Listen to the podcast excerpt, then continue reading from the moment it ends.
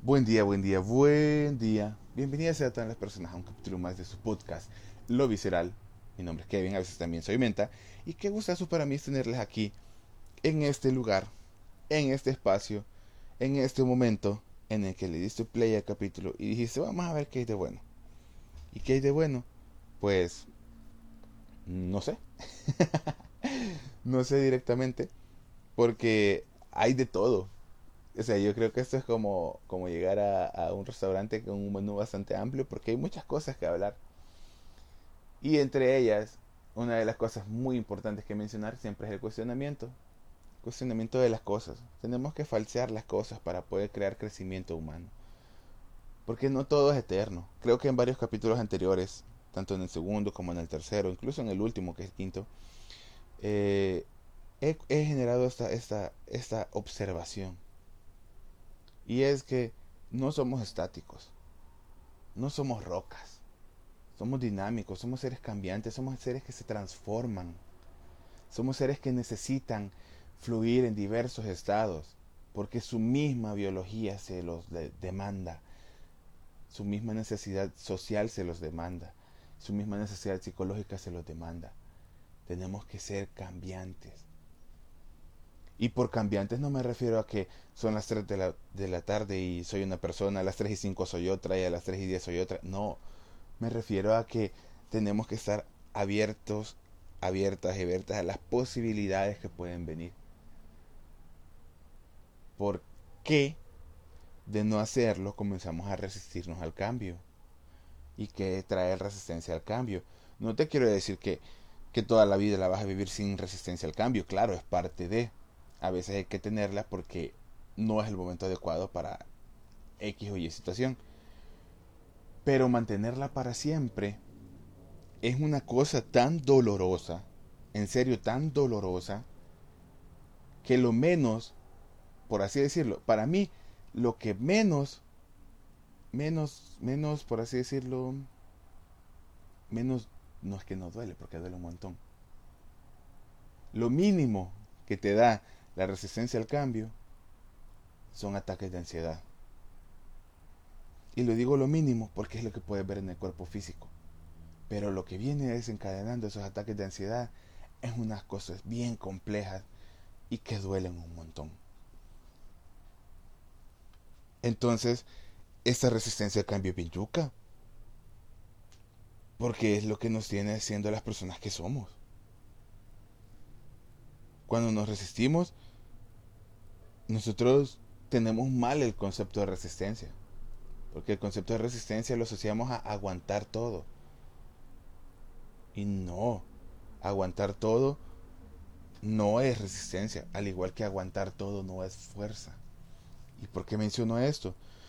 Porque creo que está bien sabido por la mayoría de las personas que en este contexto machista y misógino a los hombres se les obliga, por ejemplo, a no sentir emociones, a reprimirse todo lo que sienten y se les obliga a buscar otra manera de generar este manejo emocional. Porque ojo, esto es bien importante. Por más resistencia que vos pongas a algo, tu mismo cuerpo le va a buscar una salida. Estés o no estés de acuerdo. Ojo, por más que te resistas a algo o que te resistas a una emoción, tu mismo cuerpo le va a buscar salida, aunque estés de acuerdo o no. ¿Por qué? Porque es un proceso natural que tiene que salir. Y aquí rescato un mensaje que me pareció bien interesante. Y es donde encontramos estas conductas que empiezan a generar dificultades con las demás personas. Por ejemplo, el manejo emocional. ¿Cómo lo hacemos? El control de impulsos. ¿Cómo lo hacemos? Creo que está bien sabido que aquí en este contexto a nadie, casi nadie, se le enseña a controlar sus impulsos y a manejar sus emociones desde que está pequeño, pequeña, pequeña. Porque nuestros papás probablemente nunca lo supieron, o cuando lo supieron, lo supieron hasta grandes y aún así no saben cómo compartirlo. ¿Ya? Algunas personas sí lo saben hacer y no se han dado cuenta al respecto. Pero es parte de esta complejidad que, que nos aborda como humanos. Entonces, ¿qué sucede? No nos enseñan a hacerlo. Esa es la norma. Pero ¿saben qué? Si lo hacen. Porque tenemos esta costumbre de que si algo no está bien hecho, pues entonces no existe. Como cuando decimos, es que aquí no hay cultura. Aquí sí hay cultura. Pero aquí la cultura es la de la agresión. Al igual que las interrupciones de los camiones, esas son marca registrada de este podcast ya. Se los prometo. Y me disculpan de antemano. Si escuchan a pesar de esas interrupciones, en serio, gracias. Son unas personas demasiado maravillosas. Entonces, volviendo al tema, sí nos enseñan a controlar los impulsos. Y vamos a decir, ¿y eso qué tiene que ver? O sea, ¿cómo sabes eso? Fácil. ¿Qué pasa cuando algún niño hace berrinche en un supermercado o en un metrocentro? ¿Qué pasa? Ah, los adultos se descontrolan. Los adultos comienzan a gritar. Y en un segundo dicen, no me importa robarme el show. Te levantas ya o te levanto. Pasan dos segundos, no te levantaste y empiezan a jalonear al niño el brazo, del pelo, le empiezan a pegar con ginas o a, patadas. Y la gente dice, ay no, estás educando. Qué difícil, qué difícil. ¿Qué pasa con nosotros? Que aún no tenemos hijos. Cuando vemos a un niño conflictivo, ¿qué es la respuesta que tenemos? Que ganas de zamparle un coico a ese niño para que se calle. Y créanme que yo estoy seguro de que si muchos de nosotros tuviéramos la posibilidad de hacerlo, lo harían. Porque es lo que está grabado en nosotros. Eso nos enseñaron. ¿Y qué tiene que ver este ejemplo con lo que estoy mencionando? Los berrinches y el manejo de ellos tiene que ver directamente el manejo emocional y el control de impulsos. Y es bien absurdo que un adulto, entre comillas, porque la mayoría de veces no somos adultos, pero una persona mayor le esté pidiendo a un niño o una niña que tiene dos años que sepa manejar sus emociones cuando ni el adulto lo sabe hacer porque el adulto hace exactamente lo mismo. Hace exactamente el mismo berrinche. Lo que cambia es que el niño probablemente no puede hablar y solo grita. El adulto habla y grita. Sí, Piensen en las peleas que han tenido con las personas. ¿Qué rol han tenido ustedes y qué rol han tenido las personas? ¿Cómo son? Cuando estaban en el colegio, ¿cómo eran las peleas? No eran de gritos, de empujones, de no sé qué. Se dan cuenta que solo lo repetimos. Es irónico, es irónico pedirle a una persona pequeña, a una persona de 3, 4 años que tenga un manejo emocional que ni yo a mis veintitantos tengo. ¿Y qué ocurre? Vos dijiste, Kevin, en algún momento que todo salía de tu cuerpo. Claro, todo sale de mi cuerpo. Y es que todas estas situaciones, como obviamente no sabemos manejarlas, sino que es solo dejarlo salir de manera abrumadora, porque el manejo aquí es, o sea, quiero que vean este, este rollo y esta analogía. El manejo emocional y el control de impulsos tiene que ver como, como estar abriendo un chorro, por ejemplo. Ustedes, el agua viene a presión, alta presión. Hay personas que abren el chorro despacio y dejan salir un chorrito, llenan su vasito, llenan el chorro y se acabó. A veces quieres que sea un poco más rápido, quizás está llenando un recipiente más grande. Abrís el chorro un poco más despacio, cae un poco más de agua y sí, llena tu recipiente de manera más eficaz. Y hay otras personas que no tienen el más mínimo cuidado y siempre que abren el chorro lo abren al máximo y terminan mojándose toda la ropa. Y lo hacen todos los días. Y siempre es la misma pregunta. Juela, otra vez me mojé. Este chorro no sirve. Juela, otra vez me chispió todo esto. Siempre me moja este chorro. Pero el chorro está ahí quieto. El chorro es manipulado por quién? por la persona.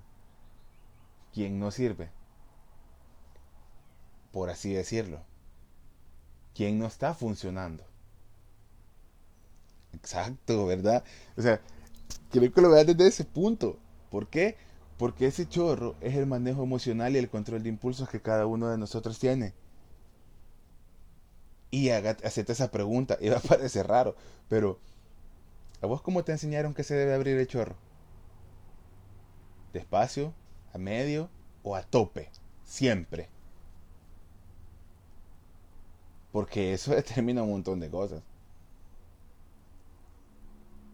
Y a veces tenemos el lado más difícil de todos. Que es cuando tenemos un recipiente que lo queremos llenar, pero no queremos abrir el chorro. ¿En serio, sí? Imagínate. Tenés este, este gran barril que vos decís, bueno, hay que llenarlo de agua, pero vos no querés abrir el chorro. ¿Por qué? Porque no sabes si cuando lo abras lo vas a abrir todo y no vas a poder controlar el agua. No sabes si cuando lo abras no va a salir nada. No sabes si cuando lo abras va a salir agua verdaderamente. O sea, te da miedo abrir el chorro. Y te entiendo. Te entiendo un montón. Porque ya venís de equivocarte, ya venís de, de que siempre terminas chispeado o siempre pasa algo. Te da miedo incluso quebrar el chorro y que no se pueda cerrar nunca más. Pero el barril se tiene que llenar. Entonces, es lo mismo con las emociones y con el control de impulsos. Encontramos a, a todas estas personas, y me voy a enfocar en ese último grupo de personas, a todas estas personas que andan por ahí con miedo a abrir el chorro, con miedo a sentir, porque no saben lo que va a pasar. Hey, para vos que me estás escuchando y que no querés sentir, te mando un fuerte abrazo. Te mando a decir que no estás solo, sola, sola. Y te quiero compartir esta cuota. El amor siempre va a ser más grande que el miedo. Pero a veces esa frase es hasta opresiva. ¿Por qué? Porque la, la persona me responde y me dice, pero si ni siquiera conozco el amor. Es bien difícil, ¿verdad? Es bien difícil porque de eso estamos hechos. Y me vas a decir, ¿cómo encontramos a estas personas? Hey, people. Esas personas están en todos lados. Esas personas hemos sido nosotros. Y es fácil identificarlas. Porque como te dije, el cuerpo siempre va a buscar una estrategia de manejo. ¿Ya? Y entonces, ¿qué va a ocurrir? Que estas personas van a buscar estrategias que les ayuden a solventar las dificultades. Usualmente, y la más común, porque el mismo contexto te lo obliga por cuestiones políticas y económicas, es que estas personas que no abren el chorro de las emociones recurren a sustancias, recurran al alcohol. ¿Y por qué digo que el mismo, el mismo contexto te lo enseña? Porque el contexto no le importa a la persona el que se ha construido actualmente, le importa vender. Ese es el capitalismo, venderle, producirle. A mí no me importa que amanezcas todas las mañanas tirado en una cuneta, pero con que me compres el aguardiente a tres pesos, estoy más que servido. A mí no me importa que estés destruyendo tu familia y tu vida. Es más, acompaño al constructo social al decirte, para un mal día, una cervecita para una mal de amores, una copita. Para un no sé qué. Y si se dan cuenta, todos los ejemplos son de manejo emocional. Todos los ejemplos son de manejo emocional. Todos los ejemplos que tienen que ver con consumo de sustancias lícitas o ilícitas son de manejo emocional. Por eso nos pegan tanto, por eso nos impactan, porque dicen directamente los publicistas, atacar la emoción, aprovechate de esa emoción descontrolada, toca el botón y llevarlo hasta tope. Si no puede abrir el chorro, pues dar, venderle guacales de distintos tipos de licores y aguas para que llene el barril de alguna forma.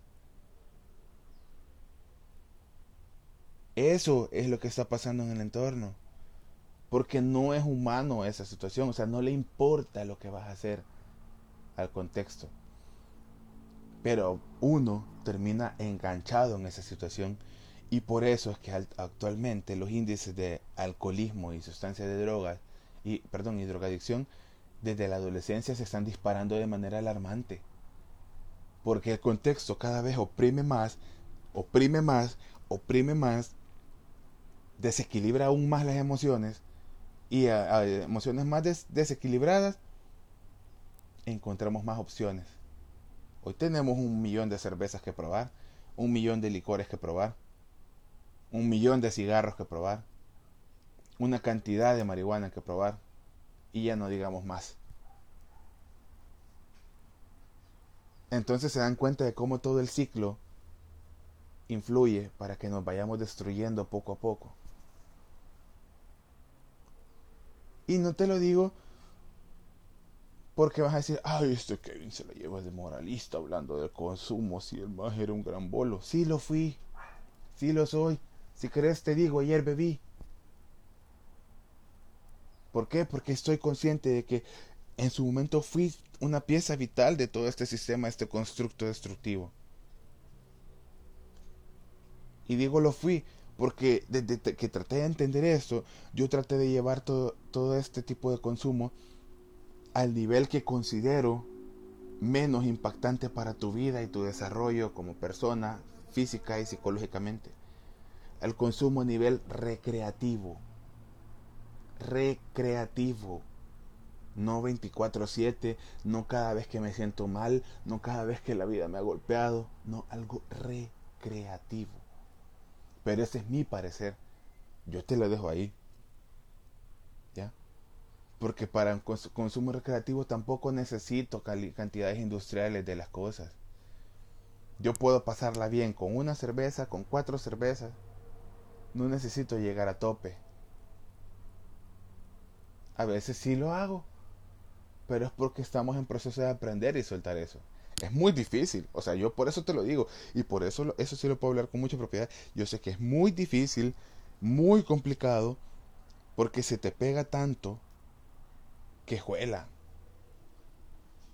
Sentís que llegas a este punto. Y este punto que, que cuando yo lo entendí me encantó, pero a la vez me puso tan triste.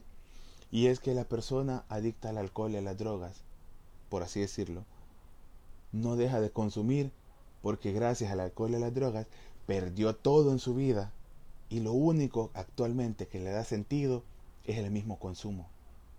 Y caen en la pregunta, es que yo cuando se identifican como alcohólicos o drogadictos, yo solo sirvo para tomar, solo sirvo para fumar. No sirvo para nada más. Entonces construyen, y volvemos a la pregunta de quién soy, construyen todo su ser a partir de ese consumo. Y ahora entendés por qué es tan difícil, por qué una de las tantas razones que vuelven difícil soltar ese consumo si toda tu personalidad se ha construido a partir de que vos solo sos la persona que consume? Es bien complicado. ¿Por qué? Porque ¿cómo tenemos que cambiar esto?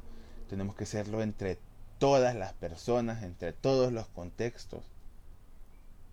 Pero es bien difícil hacerlo cuando esa persona que ahorita ya se está dando cuenta de que no quiere seguir haciéndolo, porque esas personas puedes ir a hablar con las personas que están en centros de rehabilitación y te van a decir, esto es una batalla muy difícil para mí porque yo no quiero ser esto, pero solo esto puedo ser. Yo no quiero ser esa persona que rompe y destruye. Yo sufro todos los días, pero yo solo esto puedo hacer. Y por más que vos les digas, no, hay otras cosas que hacer, intente esto, intente aquello, su fuerza de voluntad, su autoestima, su amor propio, sus metas, todo está tan caído que no tienen ningún ápice de energía para poder decir, lo voy a intentar. Y por eso es muy desgastante. Por eso es ultra desgastante. Porque es un acompañamiento largo, grupal, amoroso, afectuoso. perseverante, para poder compartir con esa persona la energía que perdió. Y eso es bien complicado. Y si te das cuenta de dónde viene, volvemos al inicio de la historia. ¿Te acordás cuando hacían berrinches allá? Claro. De un manejo emocional inadecuado y de un control de impulsos inexistente. Y eso es bien determinante, porque para ir cerrando, les dejo esta data. ¿Por qué creen que la mayoría de personas que oprimen o son violentas son personas, hombres, blancas, privilegiadas? O quitémosle privilegiados y blancos, porque la mayoría de personas que oprimen son hombres. Porque el rol que se le ha asignado a esa masculinidad, por así decirlo, masculinidad tóxica, como se menciona, es que los hombres no deben de sentir, los hombres no deben de llorar, los hombres no deben de hacer nada. Pero ¿qué sí deben de hacer los hombres? Manejar sus emociones a través de golpes, manejar sus emociones a través de drogas, manejar sus emociones a través de insultos, manejar sus emociones a través del morbo, a través de la sexualización. Eso es el machismo y la misoginia que está oprimiendo a cada las personas. Y por eso el ciclo se mantiene. Porque esa es la idea que tienen. Porque como tienen que ser cabeza, porque tienen que ser eh, los mejores, los mejores no pueden sentirse. Son los más absurdos. Y eso nos ha hecho tanto daño y no queremos despertar de ello los hombres también sienten, los hombres también lloran y también deben de aprender a tener un manejo emocional sano y no directamente por el mundo, por ellos mismos. ¿Ustedes creen que no genera un gran sufrimiento constante y diario el hecho de no saber ni siquiera qué rayos estoy sintiendo, no saber por qué mi cuerpo está actuando de forma tan distinta, no saber por qué cuando veo X o Y cosa, en el instante me pongo tan enfurecido que termino llorando. Es un sufrimiento diario y que duele tanto que su única forma de apalearlo es llevárselo a los demás. Porque ven a los demás y dicen, ¿cómo es que vos no estás sufriendo? Y yo sí, tené. Y empiezan a dañar, a romper. Y cuando se vienen a dar cuenta que ya rompieron demasiado, también puede llegar a ser demasiado tarde. Entonces ya nadie les quiere ayudar. Y como nadie les quiere ayudar, ¿qué hacen? Vuelven a caer en el mismo hoyo y ahora más profundo. Se vuelven más violentos, se vuelven más adictos, se vuelven más irascibles. Y así el ciclo se va alimentando una y otra y otra vez. Por eso tenemos que estar conscientes de lo que está pasando en el entorno. Hagamos la revolución desde el afecto, desde el cariño, desde el amor. Cuesta un montón. Pero por favor, por favor, por favor, al menos toquemos la puerta de la duda para decir que el amor es el futuro. Suena idealista, pero es que no sé cómo decirlo de otra manera. Sin una idea no tengo un camino y mi idea es que el amor me va a salvar porque muchas veces me ha salvado y me sigue salvando. Y estoy consciente de que eso transforma, construye y mejora. Así que por favor, hagamos la revolución desde el amor. Hay muchas, muchas, muchas más cosas que tocar, pero creo que hasta ahí se las voy a dejar. Síguenos en la página de Instagram, Mentalandia, para que escribamos cualquier duda, platiquemos de lo que quieran y démosle. Recuerden siempre, no estamos solos, solas ni soles acompañémonos, acuerpémonos, hagamos nuestra propia comunidad, pero no que sea excluyente, sino una comunidad inclusiva.